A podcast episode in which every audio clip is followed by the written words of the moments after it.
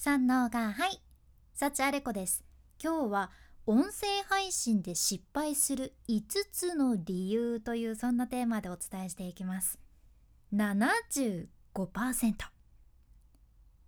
いきなりなんだよって思われたかもしれんちゃけど75%これ何の数字だと思いますか？75%結構ある割合ですよね。実はねこれ海外のポッドキャストの中で7回も更新できてないポッドキャスト番組の数なんです。うん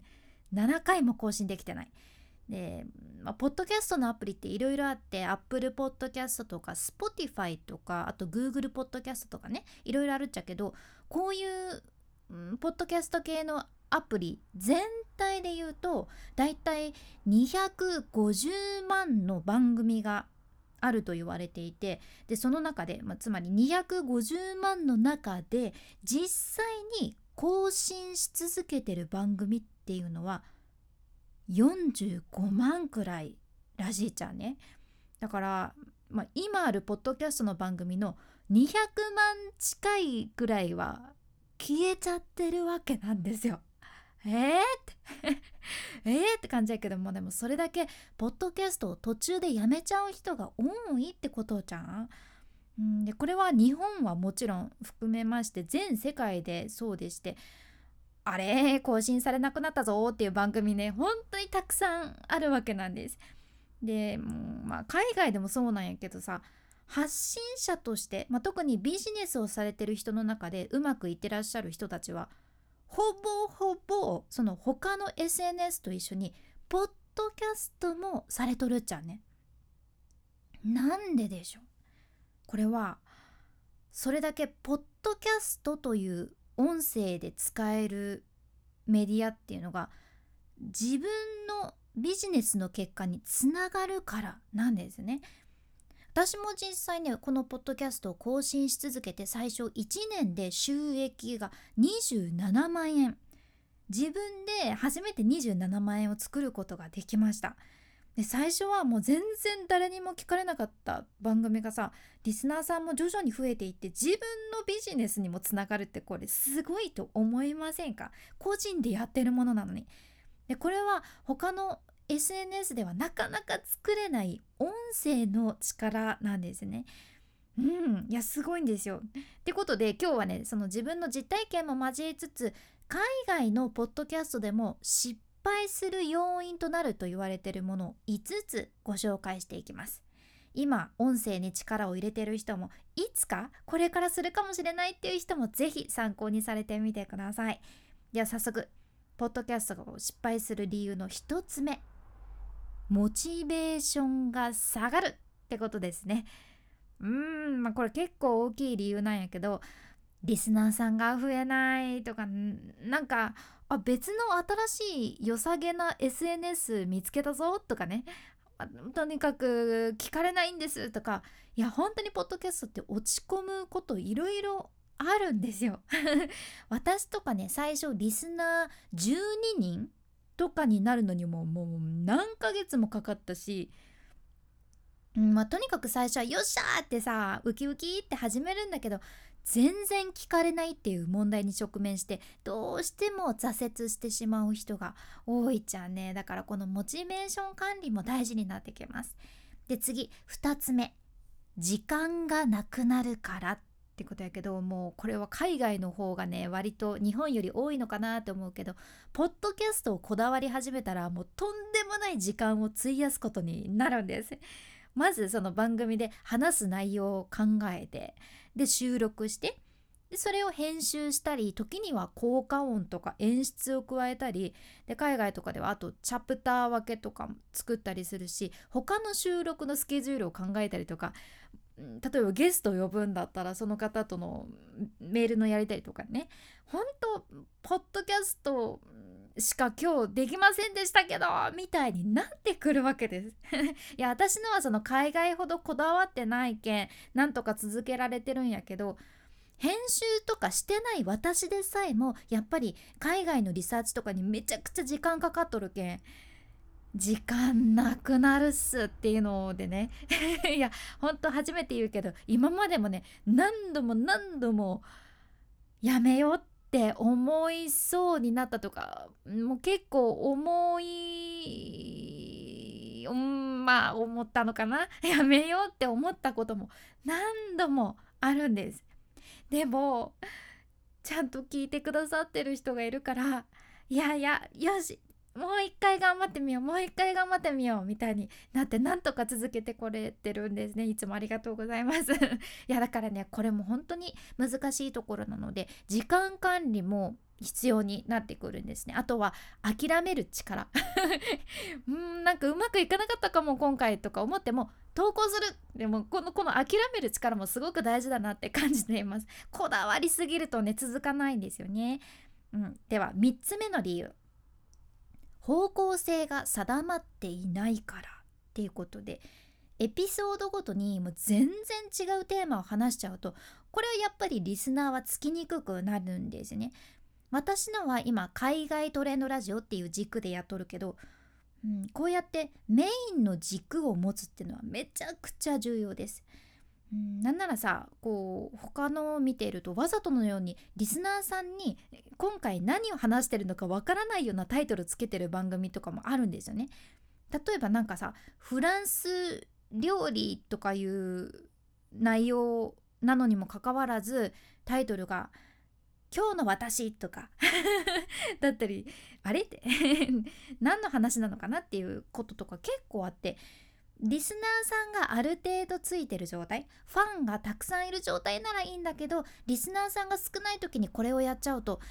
何の話？興味ないなってなってどうしてもリスナーさんも離れていっちゃうしまず聞かれにくいんですよね。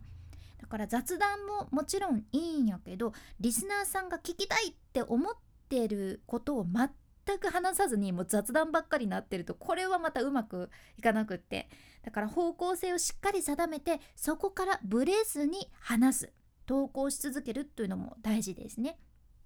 では4つ目いきます。4つ目。音声が良くない。これはポッドキャストでもあるあるなんやけどやっぱりある程度音をしっかり収録できるところっていうのがポイントなんですね。私も結構いろんな場所で収録してきとるけど、まあ、実家で収録してる時以外は 実家で収録すると大体スズムシ入っちゃうんですけどそれ以外はちゃんとマイクを通して話しています。でやっぱり声も大事で小さな声とかもうボソボソボソとかいう声は聞かれにくいですしあと逆にもめちゃくちゃうるさい感じでもわーわーわーわー言うてますけれどもみたいなのがずっと続いてそれで喋り続けるのもあんまり継続して聞かれることはないという感じですかね。だからリスナーさんの耳心地がいいものを目指すのがおすすめです。であとちょっとね最近寒くなってきて思っちゃうけどいや仕方ないんやけどね鼻をすする音ですね。あれももうめちゃくちゃマイクに乗せてズババババババって話すする人がおるっちゃけど あれね嫌な音やけめちゃくちゃ離脱されちゃいますこれこう要注意ですうん、だから本当にリスナーさんのことをしっかり考えてできるだけそういう音を入れない工夫をするというのも大事ですね。うん、まあ、とかとか言いつつ私も収録してるとさ信じられんぐらい大型のバイクが通ってブワーンとか言わせて走ってくるけんこれはもう本当にすみませんと思っています。まあできることをやるって感じですね。うん、では最後の5つ目の理由いきましょう。もうこれねめちゃくちゃ厳しい現実なんやけど、まあ、でも海外のポッドキャストでもこれが失敗につながる要因っていうので言われててそれが何なのかっていうと期待しすぎているから。っ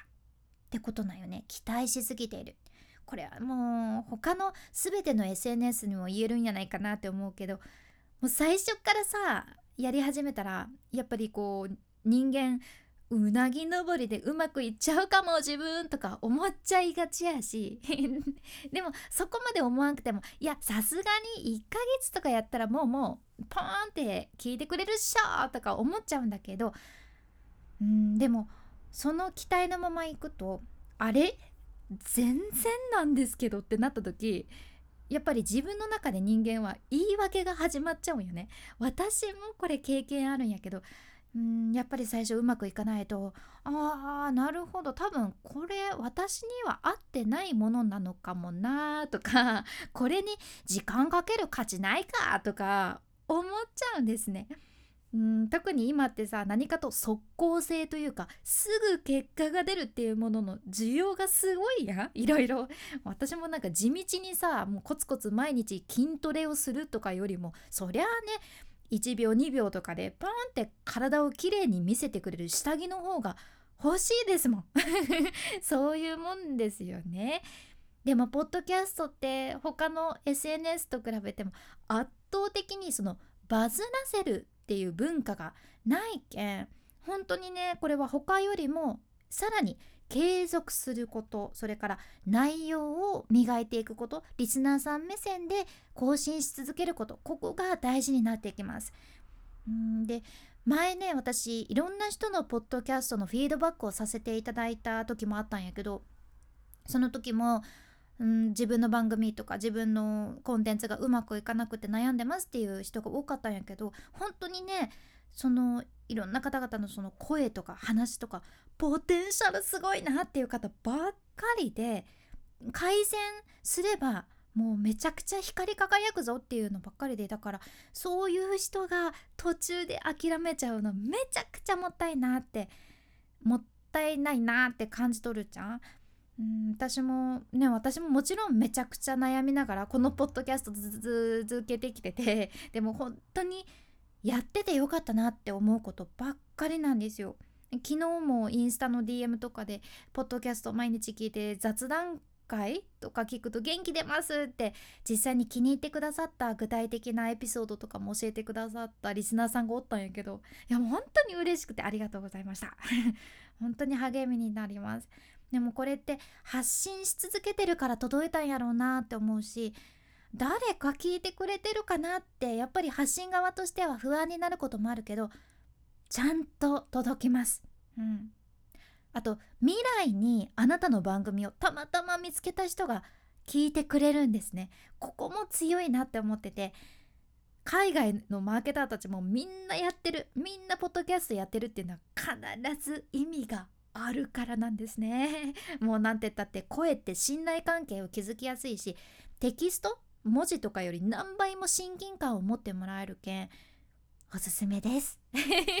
ということで今回は音声配信で失敗する5つの理由。1つ目モチベーションが下がる。2つ目時間がなくなる。3つ目方向性が定まっていない。4つ目音声が良くない。で5つ目期待しすぎているっていうことで逆に これを逆手にとってうまくいく方法を試行錯誤してうん、探していけたらいいですね、まあ、今回の内容もちょっとでも参考になれば嬉しいです。君に幸あれ。ではまた。博多弁の幸あれ子でした。